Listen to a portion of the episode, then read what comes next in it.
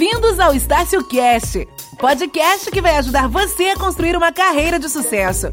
Aqui você encontrará conteúdos e dicas para melhor aproveitar seu tempo na graduação, ingressar no mercado de trabalho e crescer profissionalmente. Tudo compartilhado pela vivência e experiência dos nossos convidados.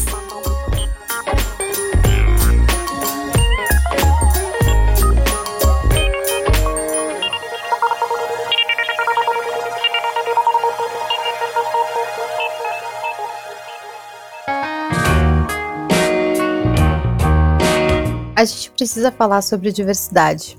Hoje, no Brasil, apenas 4,7% dos cargos executivos são ocupados por pessoas negras. O levantamento chamado Demitindo Preconceito, realizado em 2019, revelou que 38% das empresas afirmam que não contratariam pessoas LGBTQI. Nesse mesmo ano, o número de mulheres em posição de liderança caiu de 15% para 13% comparado ao 2018. A gente sabe que as oportunidades não são iguais para esses grupos, que chegam a ser referidos como minorias. Porém, os negros não são a minoria. Aliás, bem longe disso. Somos um país de maioria negra.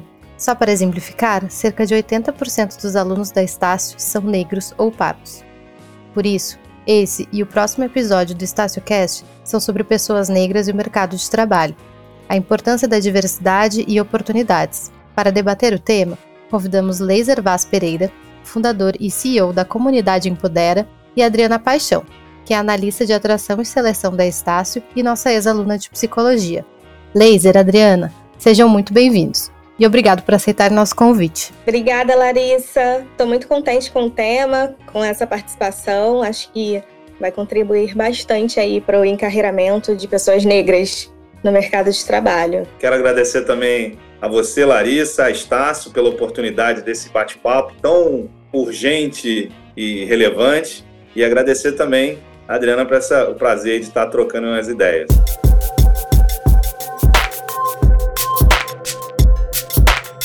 Para começar, eu queria saber se vocês podem compartilhar um pouco da trajetória de vocês para chegar até aqui. Pode começar, Laser. Eu acho que essa história é bem bacana. Ah, tudo bem. Mas você começa depois as próximas, hein? O que acontece é o seguinte: eu tenho 46 anos, nasci em Caxias, periferia do Rio de Janeiro. Eu sou aquele típico jovem negro que nasceu numa família pobre, morava lá do lado do valão, mas eu nasci numa, numa, com alguns privilégios, né? Eu nasci numa família estruturada, tinha pai e mãe, tinha valor de morais ali muito forte, mão na massa, trabalho duro, protagonismo. Eu nasci com um super poder, que é, eu nasci uma criança muito estudiosa, né? Muito curiosa e estudiosa.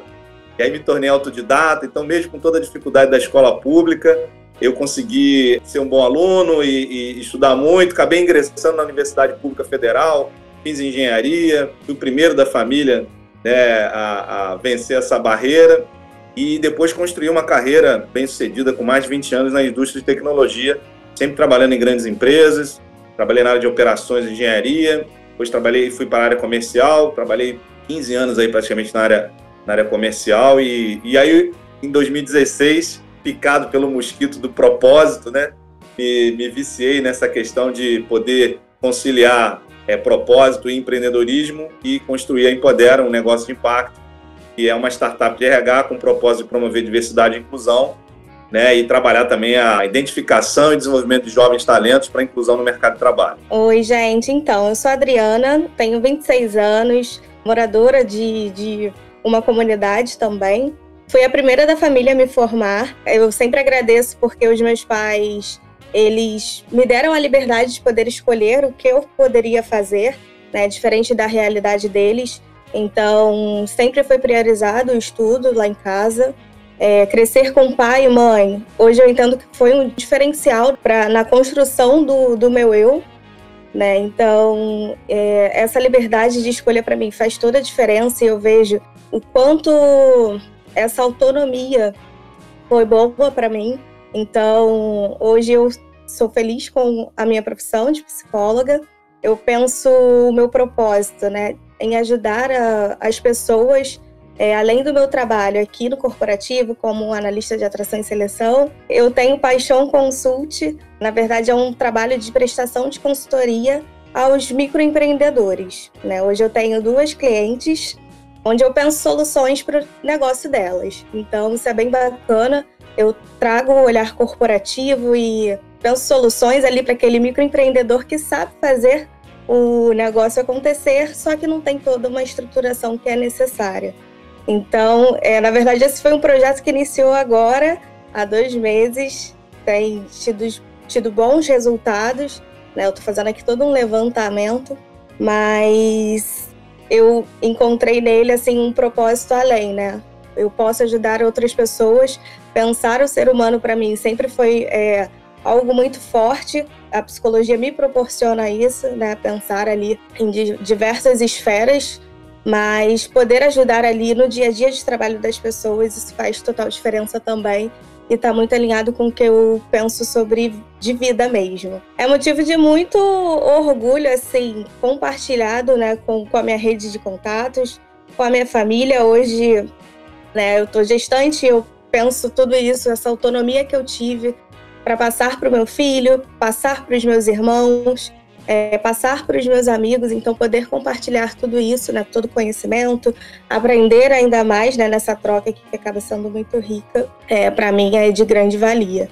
E Adriana, pela sua experiência pessoal e também pelo que você vê no dia a dia de uma analista de seleção né, e atração, como que normalmente o jovem negro chega a um processo seletivo? Você tinha comentado com, comigo com laser antes sobre as inseguranças, as dúvidas, por ele não contar muitas vezes com uma rede de apoio ou ter acesso a plataformas de conhecimento. Como isso é percebido nesse processo seletivo? Então, eu sempre inicio os meus processos agradecendo a quem está ali. Eu sempre ressalto que é uma escolha mútua, né, no sentido de eu tive acesso àquele currículo, mas ele também optou estar ali. Esse despreparo, assim, na questão, além de toda a insegurança que vai aparecendo ao longo do processo, eu já identifico logo na primeira pergunta, né? Antes de começar ali a apresentação sobre a empresa, o motivo da posição, eu sempre pergunto é, o que cada um ali conhece sobre, sobre o negócio, sobre a empresa em que a gente está é, abordando a vaga. E aí, assim, eu já tive bastante casos de da pessoa não saber a fundo o que o, nosso negócio se trata, né? O exemplo do mercado de educação. E aí eu sempre ressalto as plataformas de onde, quando eu percebo, para não ficar algo desconfortável, né? Às vezes tem processos que todo mundo responde, tem processos que um ou dois respondem. Então eu sempre contextualizo que a gente tem as nossas plataformas, a gente tem o nosso site de relação com o investidor, que é uma ferramenta que em cliques na internet a gente, a gente consegue é, ter acesso. Né? Além da ferramenta hoje de perfis profissionais, que é o LinkedIn, que acaba facilitando muito é, essa busca inicial. Porque às vezes, quando eu estou no mercado de trabalho, estou buscando ali, estou disponível, eu me candidato para diversas vagas, diversas empresas. Né? Mas ali naquele contato inicial do convite para entrevista, eu acho que já dava para você ali perceber e pegar de onde é essa empresa. E aí, em cliques, em poucos cliques, você tem acesso ali a algumas informações sobre ela. Mas você percebe bastante essa, essa insegurança, é que essa trajetória que ele tem, que às vezes não tem muito acesso a privilégios, ela fica clara nesse processo seletivo desde o primeiro momento, ou você vai descobrindo isso durante a conversa com os candidatos? Então, Larissa, já tive é, um caso de um rapaz, na verdade, isso me marcou bastante. Logo na, na abordagem, ele trabalhava de forma freelancer e aí ele falou para que eu não me assustasse, isso por, por uma ligação, com o cabelo dele.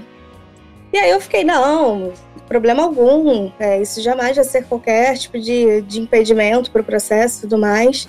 E aí ele veio à entrevista, né, no dia seguinte, era uma entrevista em grupo e ele novamente se apresentou e falou sobre o cabelo dele, né? Se justificou ali o, a razão por ele estar usando um black. E aí novamente eu ressaltei sobre isso, da importância de que em um processo seletivo seriam avaliadas outras questões e não apenas a, o, a vestimenta ou, ou a forma como ele se apresenta ali, o cabelo dele.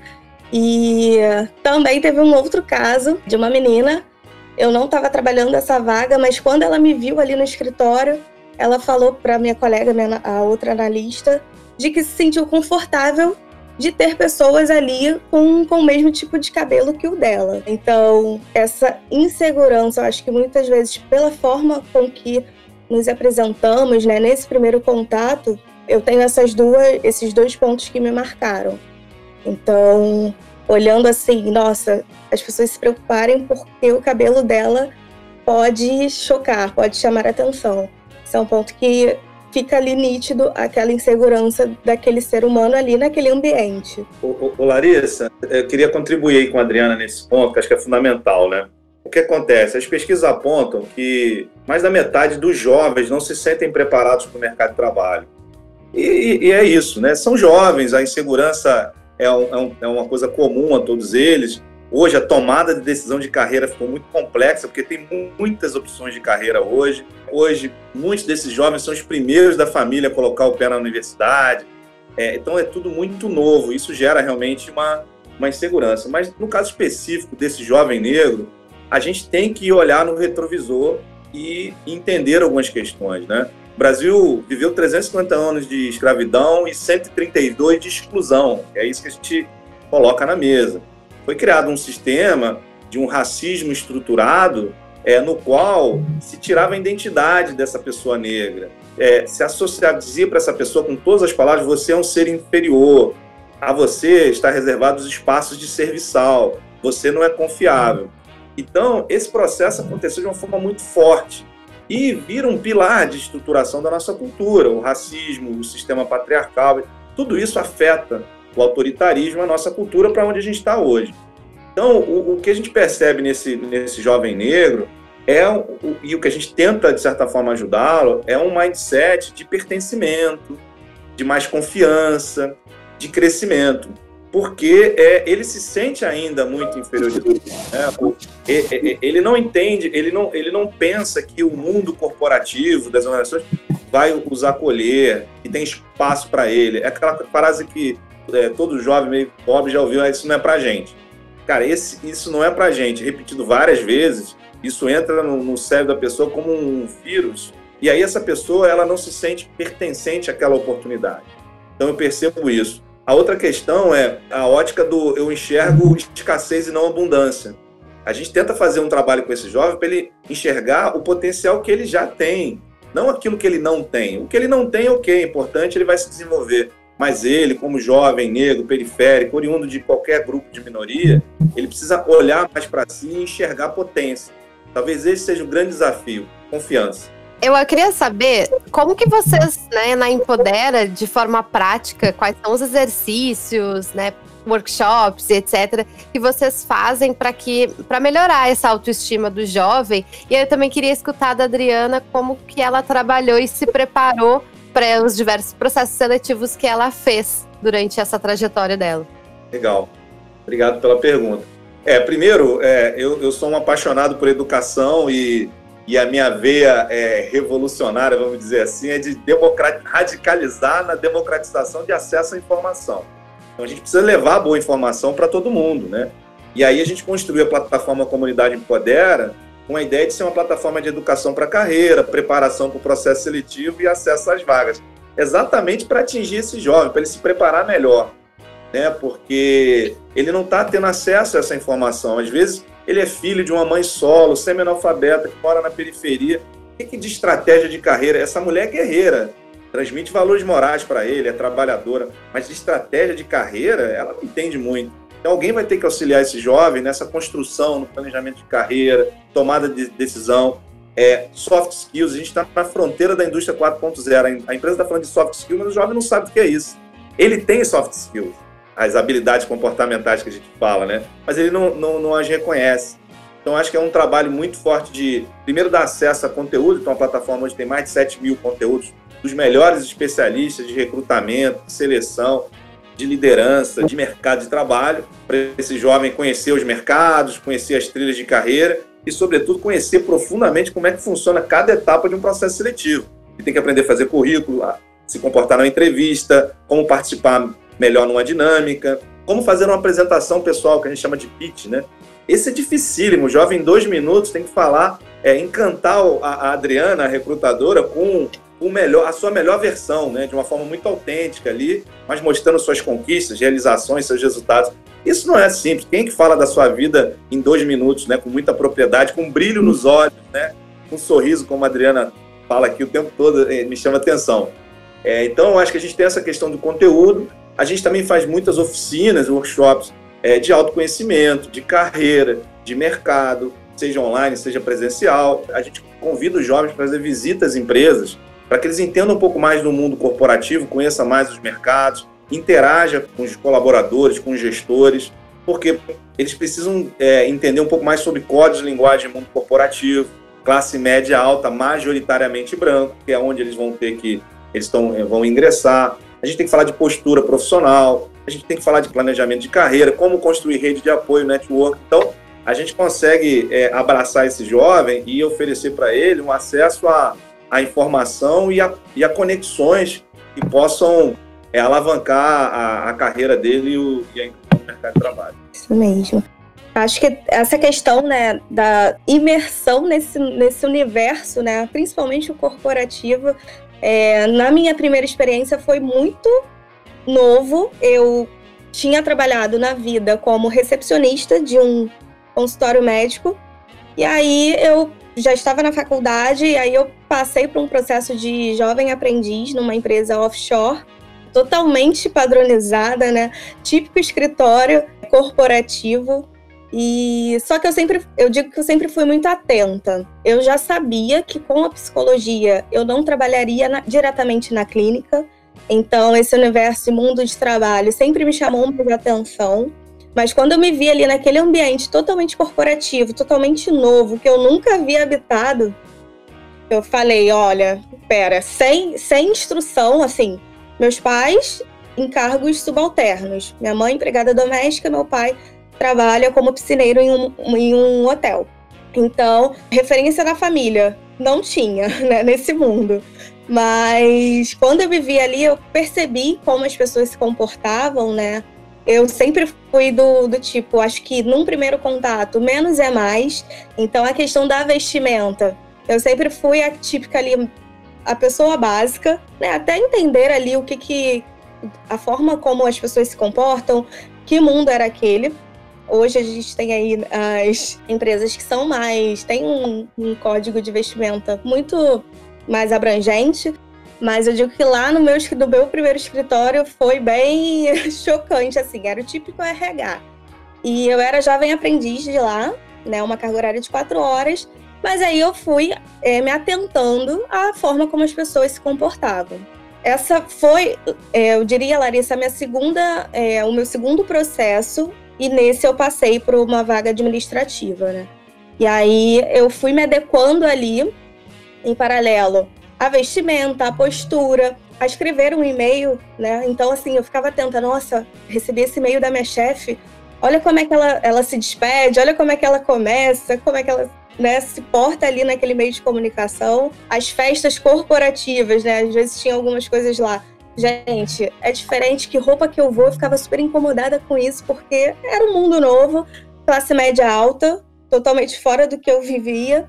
E uh, isso foi assim um choque. Mas aí eu fui me adequando e também tem muito da identificação de quem eu sou, né? Então, assim, eu consegui me adequar, é, acho que de forma mais fácil, por conta dessa identificação que eu já tinha. Então, eu queria fazer parte daquele mundo também.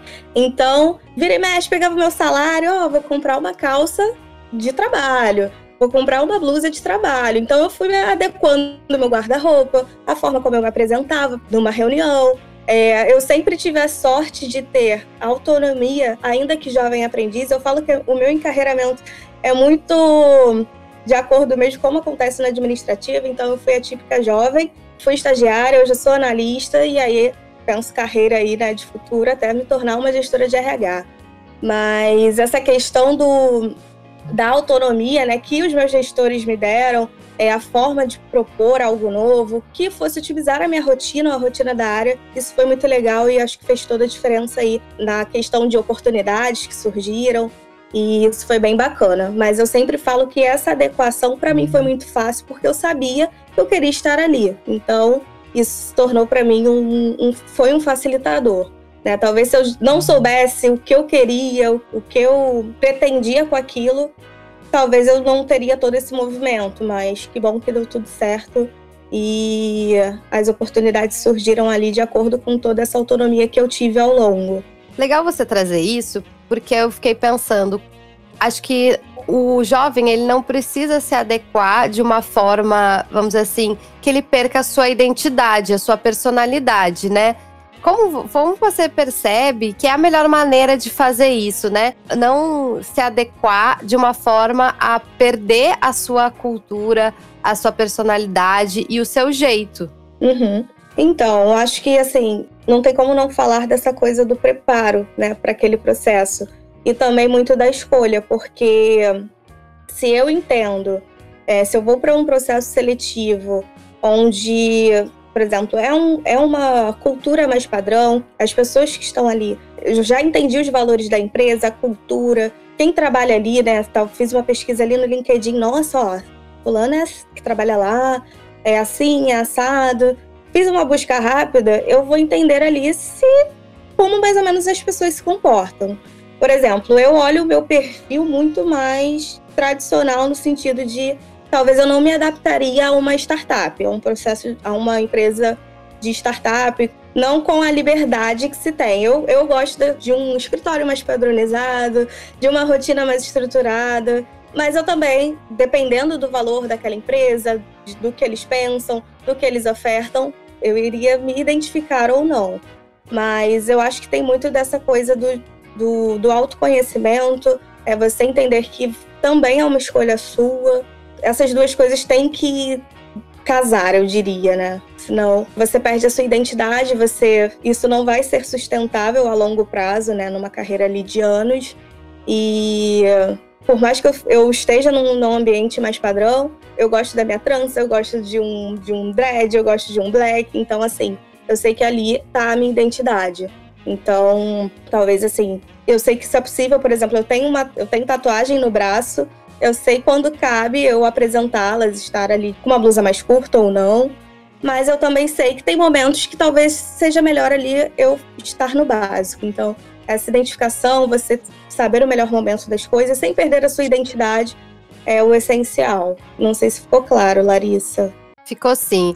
Laser, queria que você contasse a sua experiência aí nessa adaptação de ambiente, como que a sua personalidade foi é, se transformando ao longo da sua trajetória. Eu acho que ouvindo a, a Adriana, como é, é, complexo, né? Acho que a gente vive uma realidade, né, na nossa sociedade, de profunda desigualdade, né, um abismo social, e aí isso gera cidade partida, né?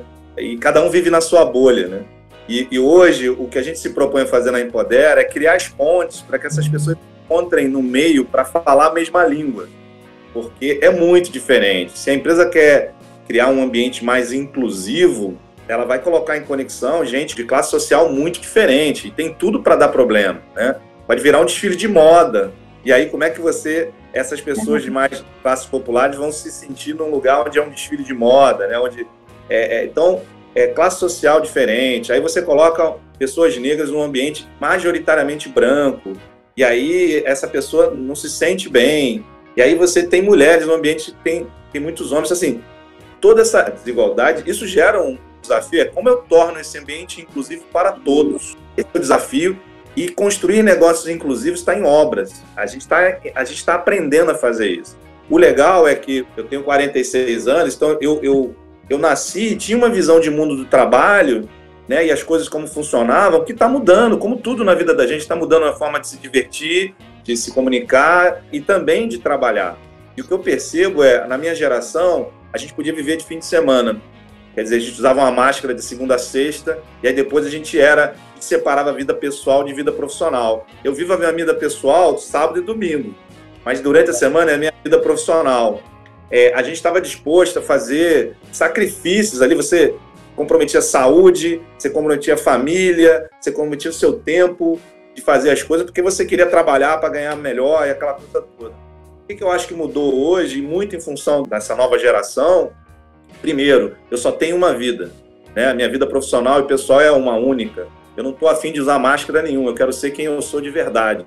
Eu quero estar num, num lugar onde eu tenha a voz ativa, onde eu me sinta, eu, eu, sinto um espaço de acolhimento que eu posso ser, participar, eu posso fazer diferença, eu posso colaborar. Eu quero ter uma relação de confiança com a minha liderança. Eu quero entender que esse lugar é um lugar onde eu possa crescer e me desenvolver. Isso é o conceito, né, que eu estou livre de preconceito, de discriminação. Isso é o conceito de uma empresa inclusiva.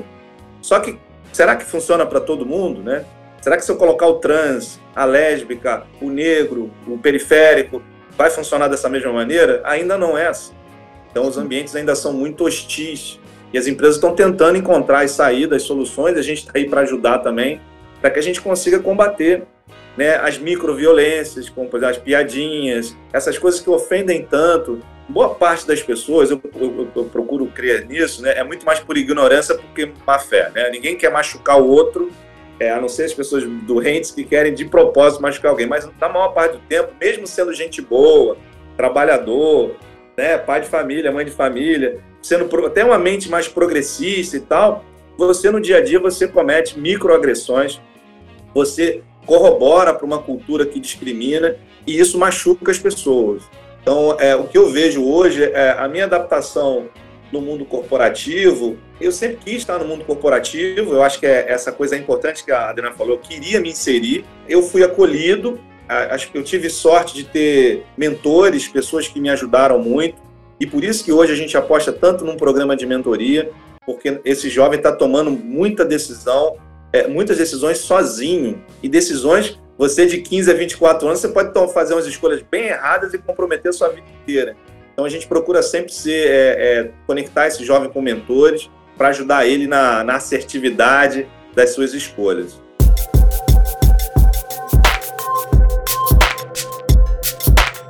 A gente chega ao fim da primeira parte do nosso bate-papo com o Laser e a Adriana sobre pessoas negras no mercado de trabalho. No próximo episódio, a gente segue com eles. Nossos convidados vão contar como as empresas estão se adaptando para de fato se tornarem diversas hoje em dia. E a você que nos ouviu até aqui, muito obrigado. Para ficar ligado em todas as novidades e receber notificação quando tiver um novo episódio do StacioCast, é só nos seguir na sua plataforma de streaming de áudio favorita. Até mais! Esse foi mais um episódio do StacioCast. Obrigada por nos ouvir até aqui. Para ficar ligado em todas as novidades e receber notificação quando tiver um novo episódio, é só nos seguir na sua plataforma de streaming de áudio favorita.